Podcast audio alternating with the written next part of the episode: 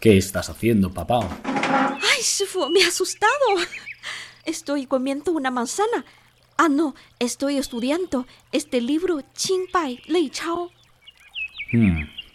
Una famosa colección de cuentos folclóricos de la dinastía Qin de China. ¿Has leído algunas cosas interesantes? Mire esto, una casa se quema. Una persona entra en la escena del incendio con algunos cómplices, fingiendo que viene a apagar el fuego, pero su verdadero propósito es llevarse muebles y objetos valiosos.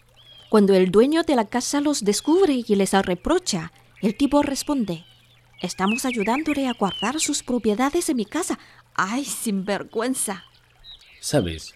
Aprovecharse del incendio para saquear la casa, o en chino, Shen es también una de las 36 estrategias chinas. ¿En serio? Pero se trata de un acto inmoral.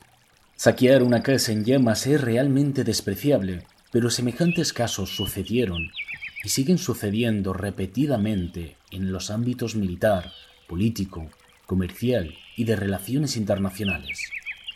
Vamos a ver una historia.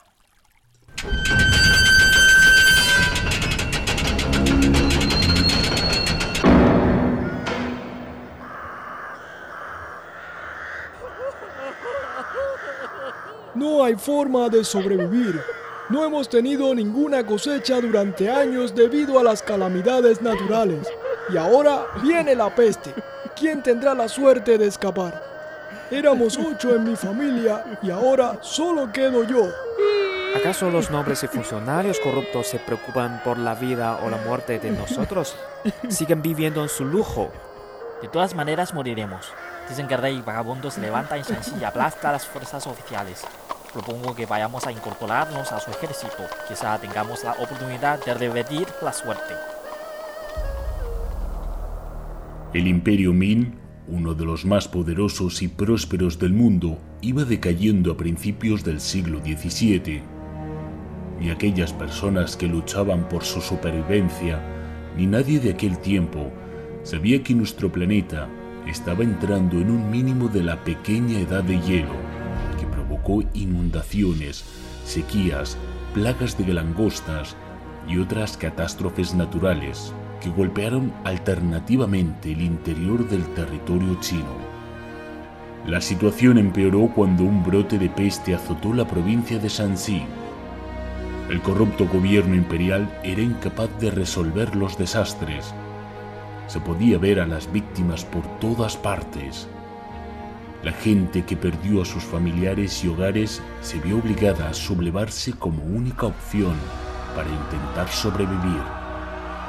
Abramos la puerta para dar la bienvenida al rey vagabundo. No tendremos que pagar impuestos con la llegada del rey vagabundo. Li Zichen, autoproclamado el rey vagabundo, fue uno de los líderes insurgentes más influyentes de la época.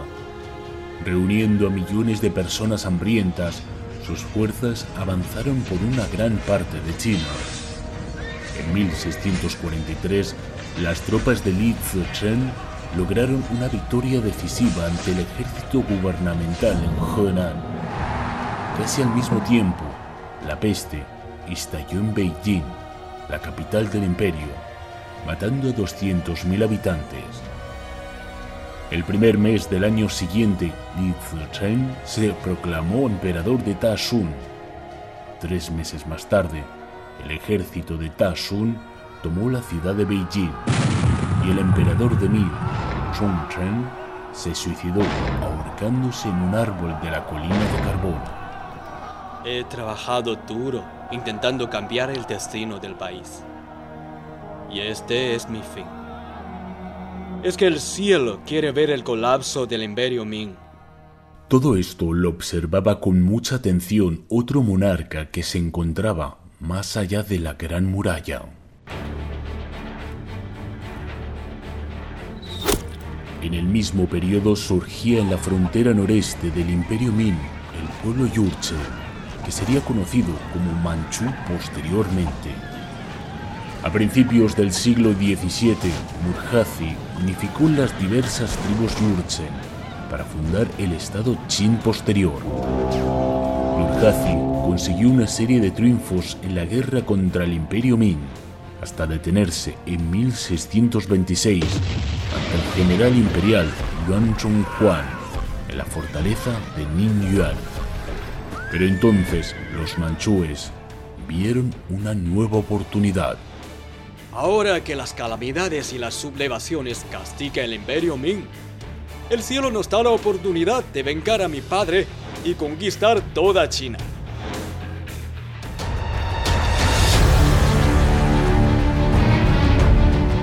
En 1630, Hun Taiji, hijo de Nurhaci, fundador de la dinastía Qin, difundió el rumor de que Yuan Chonghuan conspiraba contra la corte de Ming, de manera que el emperador Chongzhen ejecutó al prestigioso estratega. Luego, las tropas de Qin esquivaron la línea de defensa del imperio establecida alrededor del paso Shanghai y saquearon el norte del país por lo menos cinco ocasiones.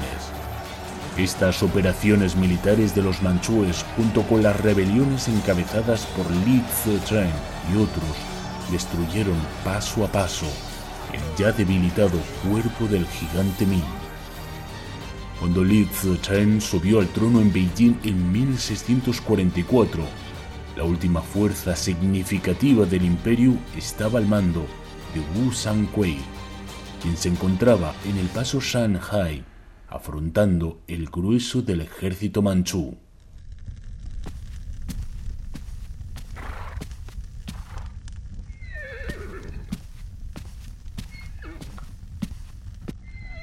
Ya no existe el emperador al que juré lealtad.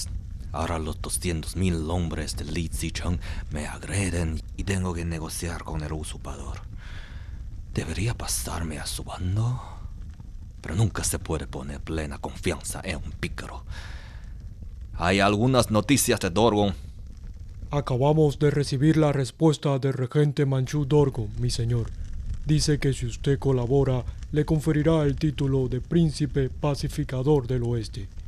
Ay, si me convierte en un príncipe manchú, se me registrará en la historia china como un traidor.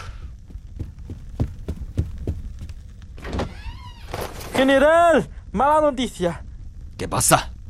Perdóneme, general. El usurpador Li Zicheng ha dado la orden de ejecutar a sus familiares en Beijing, incluida a su mujer Yuan Yuan, porque cree que usted está colaborando con los manchúes. Calma, general, por favor, Perdónenos, perdónenos. perdónenos. Ah, Sufrirás la muerte de mil cortes, Li Zicheng. Dígale a Dorgon ya abriré la puerta de paso Shanghai para que el ejército de Qin entre, aniquile a Li Zicheng y vengue a mis familiares. Al ingresar en el interior de China a través del paso Shanghai, las fuerzas manchúes arrasaron rápidamente el efímero estado Tashun.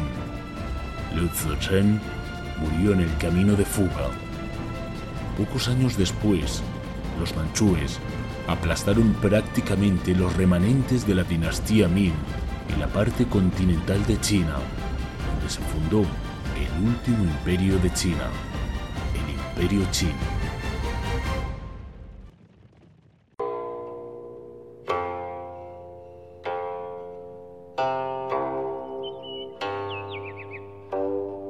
Así se extinguió la dinastía Ming que se había durado casi tres siglos.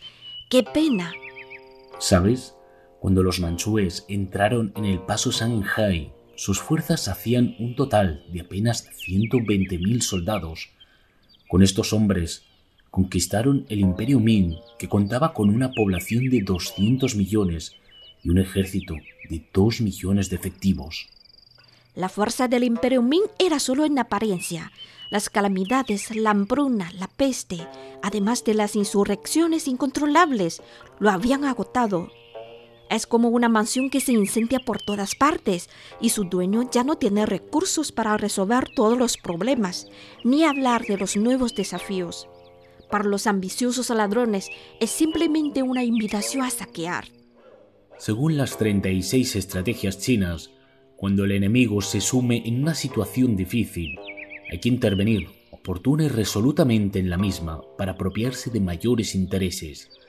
A pesar de que la gente desestima el acto de robar una casa incendiada, esto nunca ha cesado de suceder en la historia de la humanidad. Los manchúes se aprovecharon de los disturbios internos del imperio Min para establecer la dinastía Qin en el territorio chino. Tres siglos más tarde, Qin fue debilitada a su vez por crisis internas y externas. En la segunda mitad del siglo XIX, las rebeliones del reino celestial Taiping, de Nian y de los Boxers agitaron la gobernanza manchú, mientras el imperio sufría humillaciones sucesivas guerras contra el Reino Unido, la expedición anglo-francesa, Japón, la alianza de ocho naciones, entre otras fuerzas extranjeras. Al mismo tiempo, más de 10 millones de personas murieron en las inundaciones, sequías y hambrunas.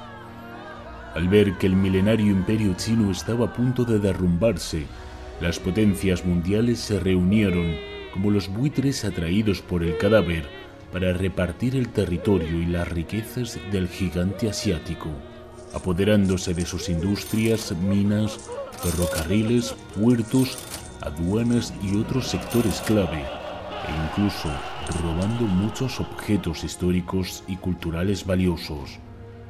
Como consecuencia, China se convirtió en un país semicolonial, semifeudal, y se hundió en una de sus épocas más tenebrosas.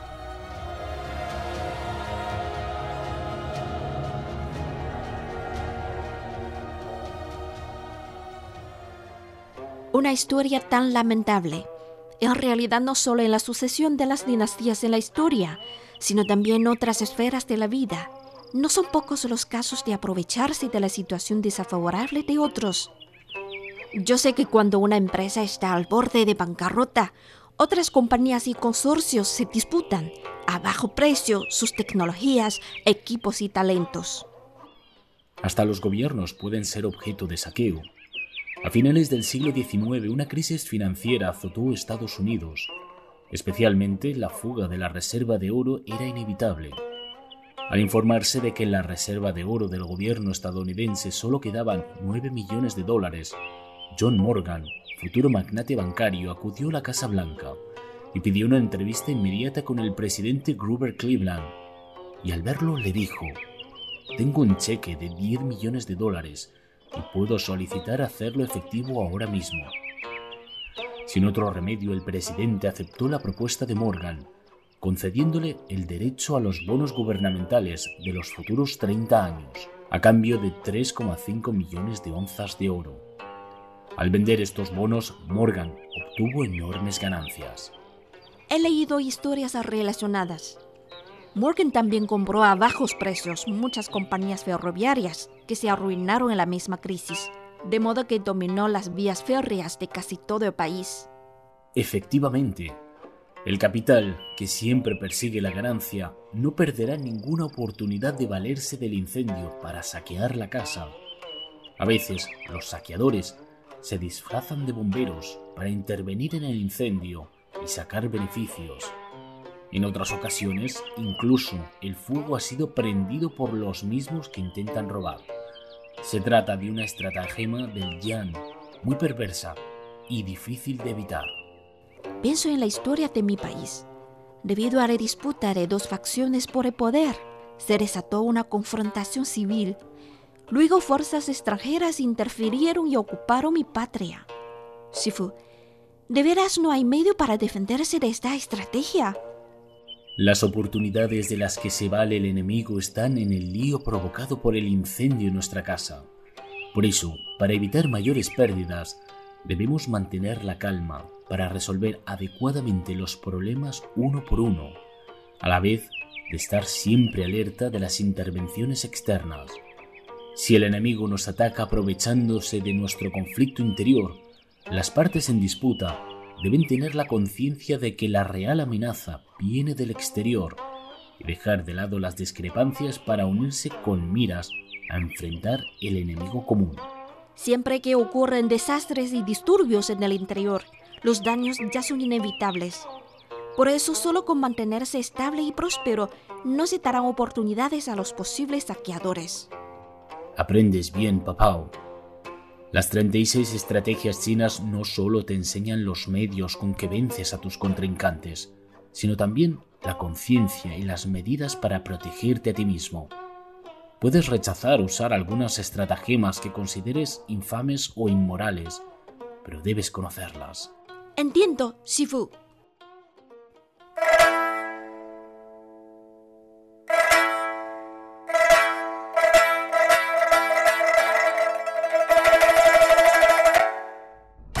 Las 36 Estrategias Chinas, una producción de Onda China.